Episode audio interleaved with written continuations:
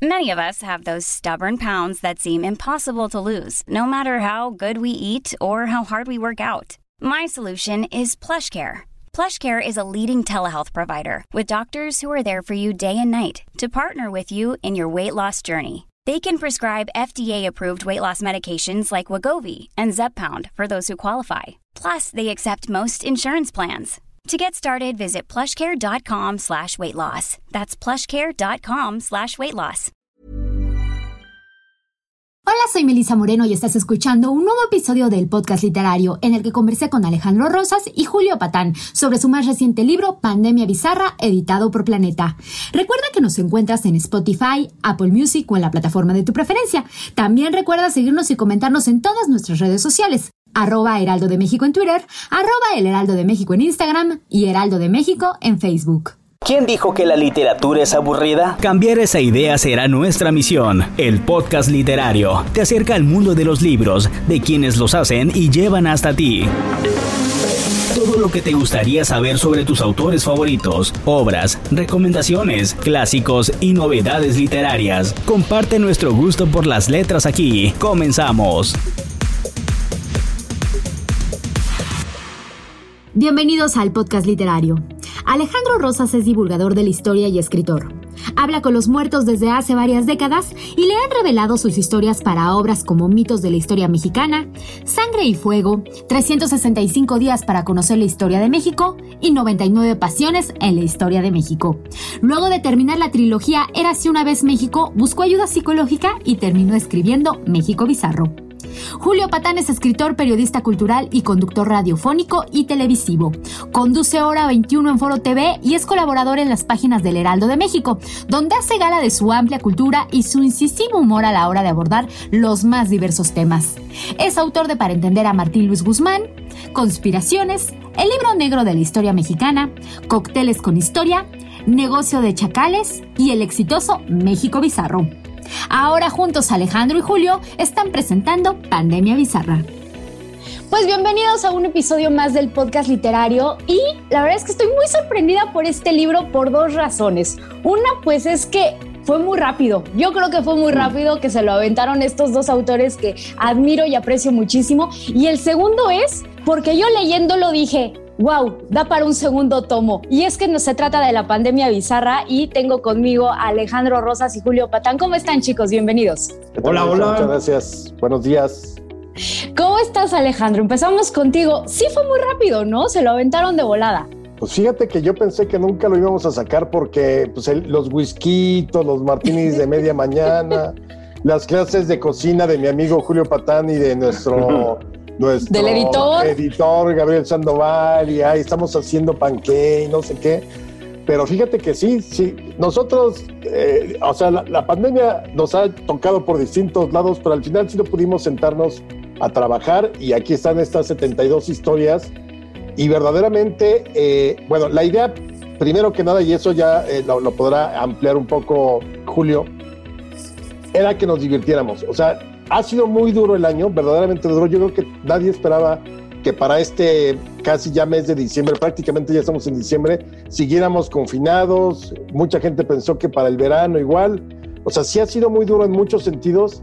Y la idea de Pandemia Bizarra era recuperar mucho de las historias, pero graciosas, las que cuando menos en una situación como la que estamos viviendo te puede hacer reír, ¿no? Que si el hombre lobo, que si el, eh, el hombre polilla, que si la llorona, que si las vírgenes sobrevolando. Entonces la idea es que tú cuando te acerques a Pandemia Bizarra no vas a ver un libro donde eh, hay una reflexión profunda acerca de la vida y el sentido de la humanidad, sino más bien todo ese tipo de cosas extrañísimas y divertidas que han surgido a lo largo pues, del 2020, sorpréndenos. Oigan, pero es que es inevitable pensar que sí, están todas esas historias que son bizarras, pero también están todas historias eh, de nuestros mandatarios, por mencionar algunas, que terminan siendo bizarras también y que lamentablemente son las que marcaron el rumbo de esta pandemia y terminan siendo pues sí, bizarras y ridículas y absurdas y lamentables, ¿no, Julio? Sí, mira, sí, mira, totalmente. Yo creo que una de las eh, muchas consecuencias que ha tenido esta pandemia es que exhibe a un puñado grande de, em, de lo dijiste tú, de mandatarios.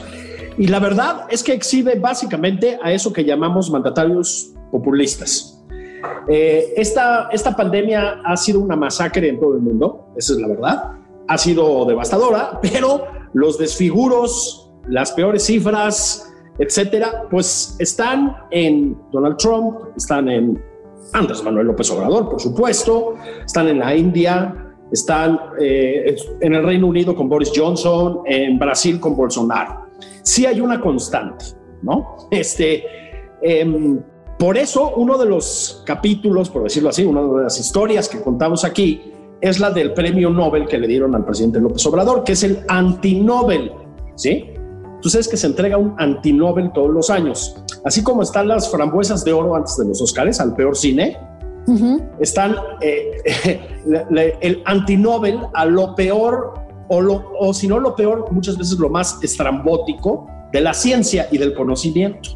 Entonces, ah, se reúne, a ver, una asamblea de Nobel y sí, la, la, élite, digamos, intelectual y científica del país, nombran un montón de categorías y entregan premios. Bueno, al presidente López Obrador, junto con Trump, Narendra Modi de la India, Bolsonaro, en fin, con todo el, eh, digamos, el podio de autócratas, de autócratas de moda, le entregaron un premio por la peor gestión de la pandemia, ¿sí?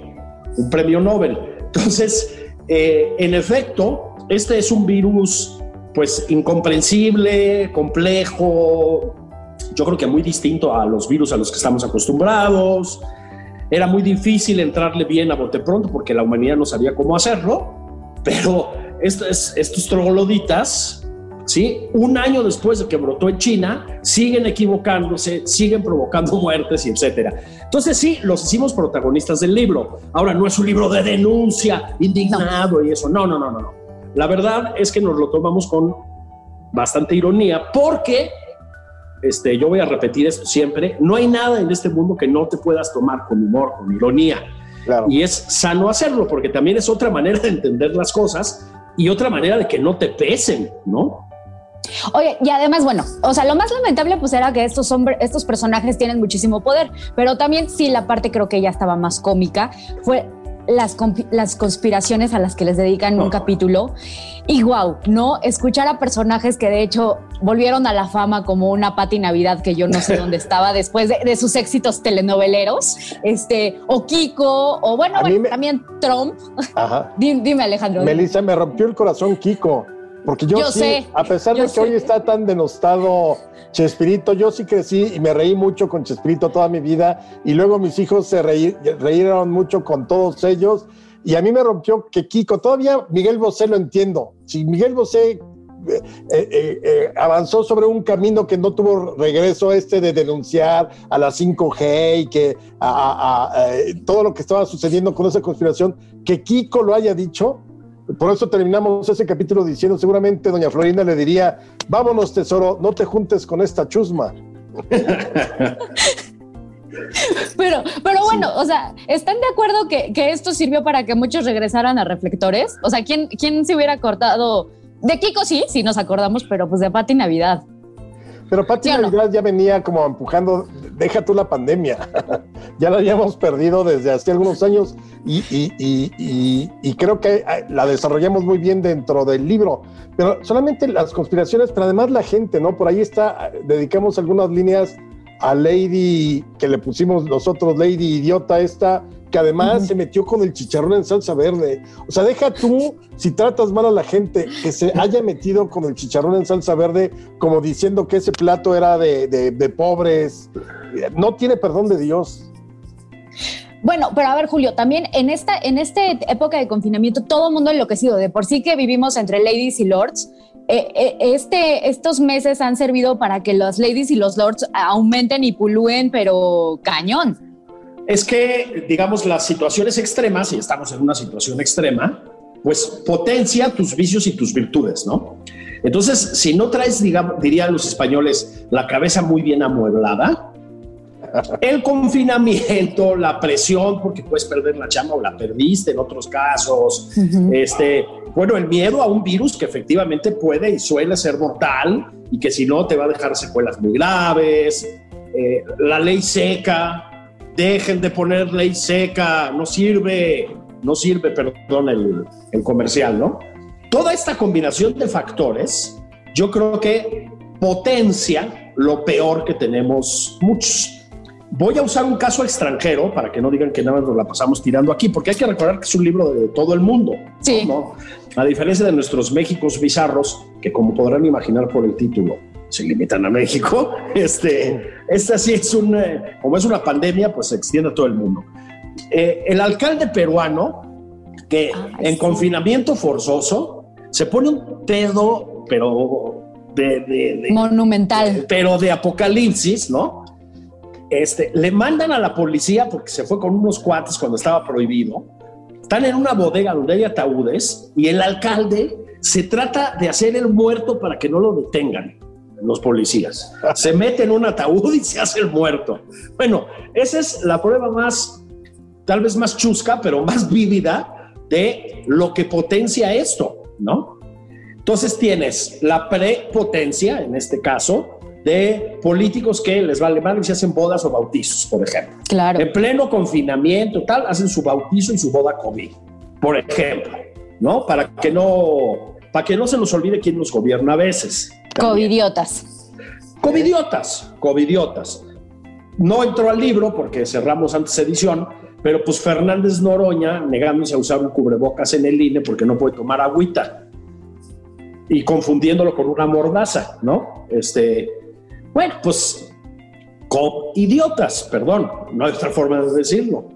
Oye, ahorita que mencionabas lo de, bueno, también eh, eh, eso, eso del ejemplo del peruano, pues también el ingenio, ¿no? O sea, sí, sí tiene Ah, muchas sí, formas sí, de sí. decir, pero, pero el hombre era ingenioso. Ahorita que mencionabas esto del ataúd, eh, me, me recordaba que también ustedes mencionan cómo la muerte, o no la muerte, sino esto de los funerales se transformó.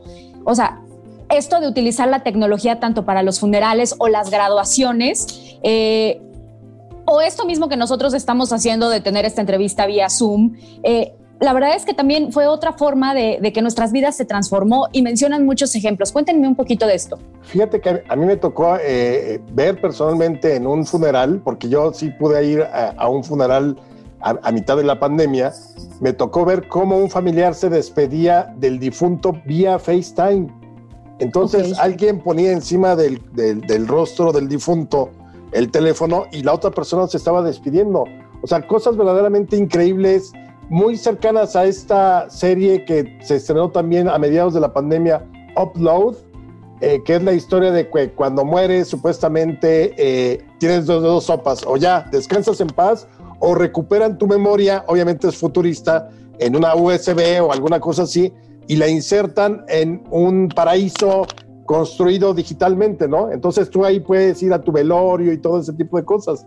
Pues así fue, porque ahora de pronto a mí me tocaron varias, varios fallecimientos familiares eh, de gente ya grande de, de, mi familia, no, no tuvo que ver con la pandemia, pero pues invariablemente recibías la liga para el rosario, recibías la liga para las misas posteriores al sepelio y de ahí te pasas, por ejemplo, eh, las confesiones eh, que podían ir como automac en algunas sí. iglesias, por ejemplo, me parece que fue en Chile, que tú hacías fila en tu coche, te bajabas, eh, el sacerdote estaba fuera de la iglesia, te confesabas y te regresabas. Pero imagínate el oso de que la gente te viera en tu coche, ah, pues este que pecará, ¿no?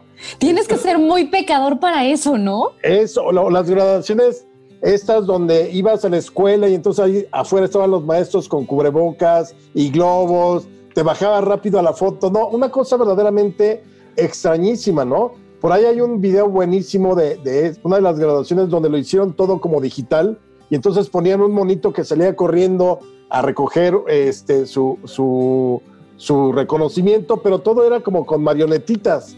Entonces, lo único es que mencionaban el nombre real del alumno y toda la gente de la generación estaba reunida, ¿no? Lo único que faltaron fueron los viajes de generación virtuales. There's never been a faster or easier way to start your weight loss journey than with PlushCare. PlushCare accepts most insurance plans and gives you online access to board-certified physicians who can prescribe FDA-approved weight loss medications like Wigovi and Zepbound for those who qualify. Take charge of your health and speak with a board certified physician about a weight loss plan that's right for you. Get started today at plushcare.com slash weight loss. That's plushcare.com slash weight loss. Plushcare.com slash weight loss. Even when we're on a budget, we still deserve nice things. Quince is a place to scoop up stunning high end goods for 50 to 80% less than similar brands. They have buttery soft cashmere sweaters starting at $50, luxurious Italian leather bags, and so much more. Plus, Quince only works with factories that use safe, ethical, and responsible manufacturing. Get the high-end goods you'll love without the high price tag with Quince. Go to quince.com/style for free shipping and 365-day returns. Ay, no, qué espanto. Sí, no, bueno. No sé, ¿eh? No, el viaje de. El típico de dormir seis güeyes crudísimos en una habitación tampoco era tan agradable, ¿no? Oye, pero pero fíjate, pero ahorita- eran son jóvenes, Julio, se vale. Eso sí, No, eso pero- sí. Pero la verdad es que una de las cosas que yo sí agradezco, bueno, no agradezco, pero que me parece muy bien es esto de mantener distancia con ciertas personas o en general, como que ya no tener que llegar y saludar a todos. Eso ojalá se quede. No sé si estén de acuerdo. Sí, claro. O sea, esa cosa O sea, tan mexicana de llegar De a una beso y abrazo. beso y abrazo a 36 personas. Sí, sí, sí, Este, eso ya está Tampoco hay bien, necesidad, ¿no? Exacto, Sí. sí entiendo lo que dices de la oficina y hay gente que le gusta, pero en general está bueno. Oigan, hay algo también muy bizarro que hemos vivido en estos meses y es la conferencia de las 7. Yo creo que esta parte del sex symbol que se convirtió Gatel y cómo es- hemos visto su figura de repente de ser un top, a verlo súper desdibujado, ha, ha, este, marcado la pandemia. Gatel lo vamos a recordar de una manera u otra. Cuéntenme No, de él. aquí la gran pregunta sería, ¿tú te lo echarías en una noche de pasión? No.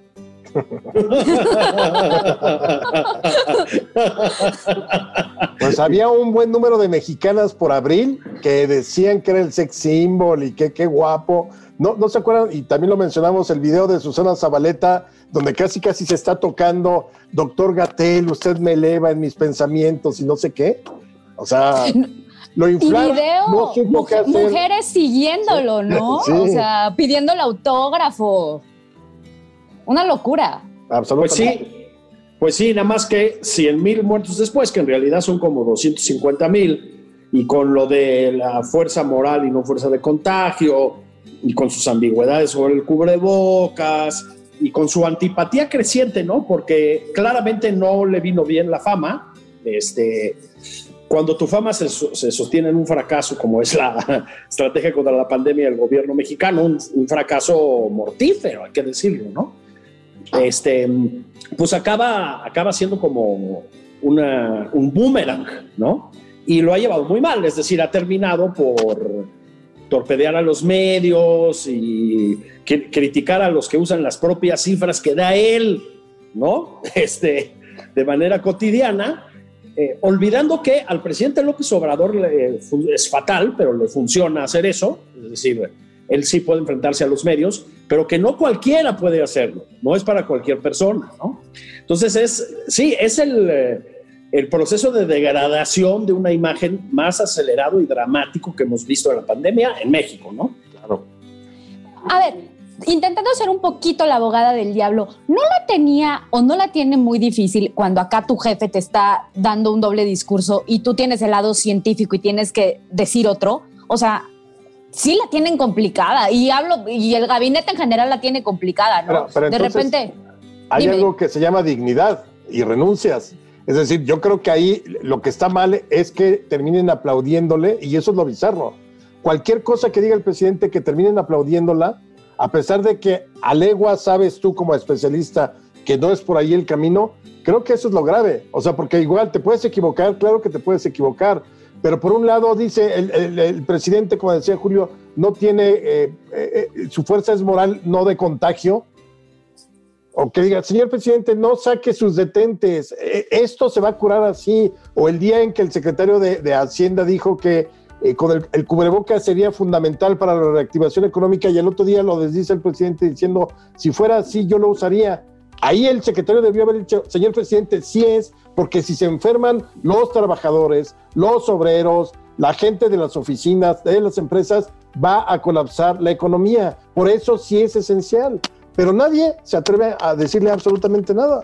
No, y yo creo que en el caso de López Gatel, además de lo que dice Alejandro con toda razón, está el hecho de que trató de jugar a la política, juega a la política, este, eh, le ha salido en el sentido de que pues ahí está y cada vez tiene más atribuciones y etcétera, pero en, términos de su...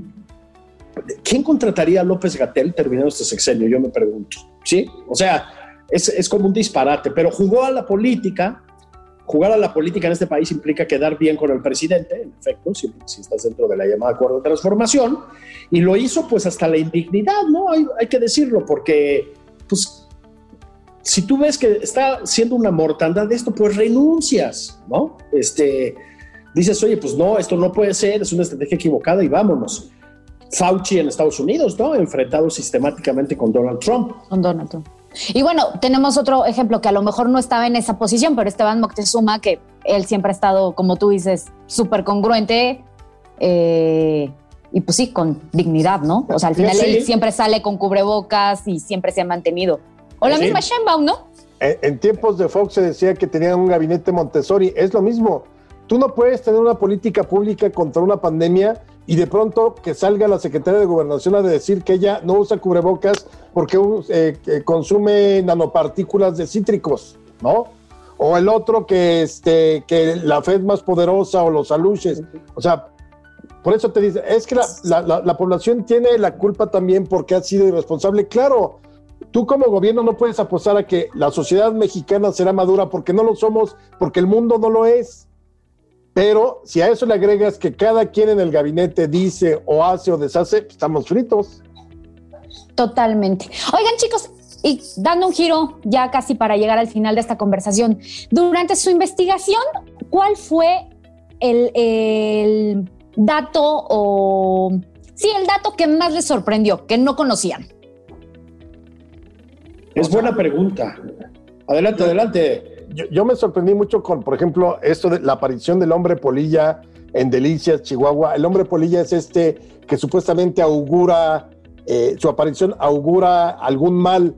Lo vimos, digamos, representado en la película de Richard Gere y Debra Messing que se llamó Mensajero de la Oscuridad, que de pronto era un personaje de ojos rojos, como pues una polilla gigante, digamos. O sea, que ese tipo de cosas surgieran, o lo del hombre lobo en Chapas, me, pareció eh, asombroso, ¿no? O sea, como que cosas que es increíble, como, como dicen por ahí, o sea, crees en la Virgen, crees en el Zodiaco, crees en los santos, crees en las limpias, crees en el hombre lobo o crees en el hombre polilla y no crees en el, en el poder destructor o destructivo del coronavirus, es increíble. Eso es como muy, muy de nosotros, ¿no?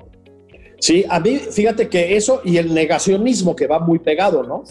Este, no me refiero solamente a Bolsonaro, a Trump, en su momento a Boris Johnson eh, o al propio López Obrador, que si no negaban la existencia del virus, pues negaban que fuera lo trascendente. Ajá, lo despreciaban. No me refiero solo a eso. O sea, en España, eh, una manifestación a la que al final ya no llegó Miguel Bosé, pero a la que convocó. En Alemania, en Berlín, manifestaciones multitudinarias contra las llamadas restricciones sanitarias. Aprovecho para llamar a la población a no usar el término sanitario, es espantoso, este, no, este, y, y, sanitización tampoco, este, pero el, este llamado a no usar cubrebocas, sí salir a la calle, no respetar la distancia entre las personas, multitudinariamente en muchos países, insisto, destacadamente en Alemania, ¿no? Donde además, sabes que eh, logró el, el virus juntar hippies, extrema izquierda y neonazis en la misma causa, en una manifestación contra las restricciones por causa de la pandemia. Entonces, el dato de la cantidad de personas que no creen en esto o no creen que debamos actuar de manera contundente contra el virus en todo el mundo me parece, bueno, en Estados Unidos igual, ¿no? Este, pues alucinante. Ay, totalmente. Y, digo, a mí no me, no, no, a mí más bien el libro me recordó el video este que se hizo, la campaña esta que se hizo aquí en México, de cuenta hasta 10. por todo eh, eh, el incremento de violencia eh, doméstica que hubo, por, por, obviamente que las mujeres ahora están con, con, sus agresores en casa.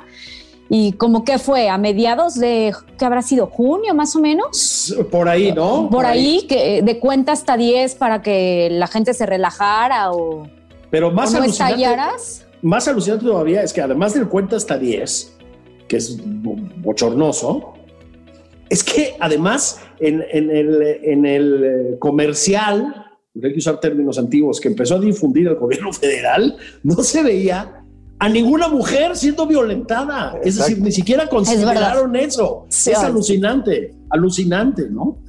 Entonces eso también te retrata pues la distancia de este gobierno con un tema central de la agenda planetaria, que es el movimiento de las mujeres, ¿no? La agenda feminista. O sea, les pasa completamente de noche. Claro. Ay, completamente. Y bueno, chicos, ahora sí para finalizar, eh, rápidamente, este es el podcast literario y me gustaría saber qué están leyendo cada uno en este momento. Este, Alejandro, ¿qué estás leyendo? Híjole, en este momento estoy leyendo las etiquetas de mi Macallan 12, de mi Tequila González. Realmente en este momento no estoy leyendo. Bueno, entonces a leer Pandemia Bizarra. No, yo sé, yo fíjate que sí. Estoy, leyendo, estuve leyendo hasta ayer eh, Línea de Fuego, que es la, novela de Pérez Reverte, sobre la batalla del Ebro y a Héctor Aguilar Camín, plagio de Héctor Aguilar Camín, su nueva novela que es divertidísima, una novela súper ácida, cáustica, retorcida, etcétera. Este, sí, fíjate que yo como Alejandro he estado leyendo también etiquetas de whisky y tequila, yo sobre todo de tequila, y este, pero sí en las últimas semanas me he tenido como un acelerón en las lecturas. Bueno, yo nada más quiero agregar, lo único que sí, libros no, pero le he estado siguiendo mucho la pista a lo que está haciendo Arqueología Mexicana, la revista, porque está sacando artículos muy interesantes sobre pues, lo que viene el ah. próximo año, que son fechas difíciles para el gobierno, que es la caída de Tenochtitlán. Eh, y creo que los últimos números han estado muy buenos y quieren enterarse muy bien de todo lo que es la arqueología ya en una manera de divulgación. Ah me, hice de dos números, los últimos dos números ahora el fin de semana y están formidables. Ah, qué bien. Realmente, eh, mira, yo soy de la idea, y para mí eh, la pandemia nunca fue como, ay, es la oportunidad para idiomas, nada. O sea, para mí la pandemia e, era y significó, y por ahí lo, yo lo menciono en, en, mi introducción, porque cada quien tiene una introducción. Sí. esto se trata de sobrevivir. Yo desde el día uno que se me quemó un panqué, porque acá Julio sí tiene toda una amplia este, conocimiento y experiencia en el eh, hornear. Yo no, yo ese día dije, no voy a aprender nada, voy a sobrevivir. Y entonces, pues ahí la, ahí la, voy llevando y este, sí nos dimos tiempo para escribir. Creo que eso fue una buena terapia, eh, estar escribiendo, estar consultando mucha prensa sobre todo este tipo de, de cosas que contamos las 72 historias, incluso para tratar de desmentir por ahí, eh, surgió aquella de que un sacerdote había dicho que el sexo oral, eh, si las mujeres pensaban en Cristo, eh, no era pecado y pues resultó que era una fake news, pero era buenísimo. O sea, en este mundo tan bizarro que es, ¿era posible que fuera? Claro que era posible. Pero pues sí hicimos una buena investigación buscando cada una de las, eh, sobre todo hemerográfica. Oye, lo que me encanta es que justo, justo lo, lo, mencionaba este Julio, ¿no? Eh, esta semana ya tuvimos como cinco noticias más. Entonces, estoy segura que vamos a tener un tomo dos pronto. Seguramente. Tristemente. bueno, este, para ustedes, para nosotros los lectores y para la editorial, no es tan triste, Julio. No, muchas gracias. Les agradezco muchísimo y espero verlos en persona muy pronto. Cuídense. Gracias, querida. Un abrazo. Un abrazo, Alejandro. Un abrazo. Hasta luego. Hasta luego. Gracias por escucharnos en este capítulo del podcast literario. Cada 15 días encontrarás un nuevo episodio a través de las plataformas de streaming por El Heraldo de México. Estamos en Spotify, Apple Music o en la plataforma de tu preferencia. Recuerda seguirnos y comentarnos en nuestras redes sociales, arroba Heraldo de México en Twitter, arroba El Heraldo de México en Instagram y Heraldo.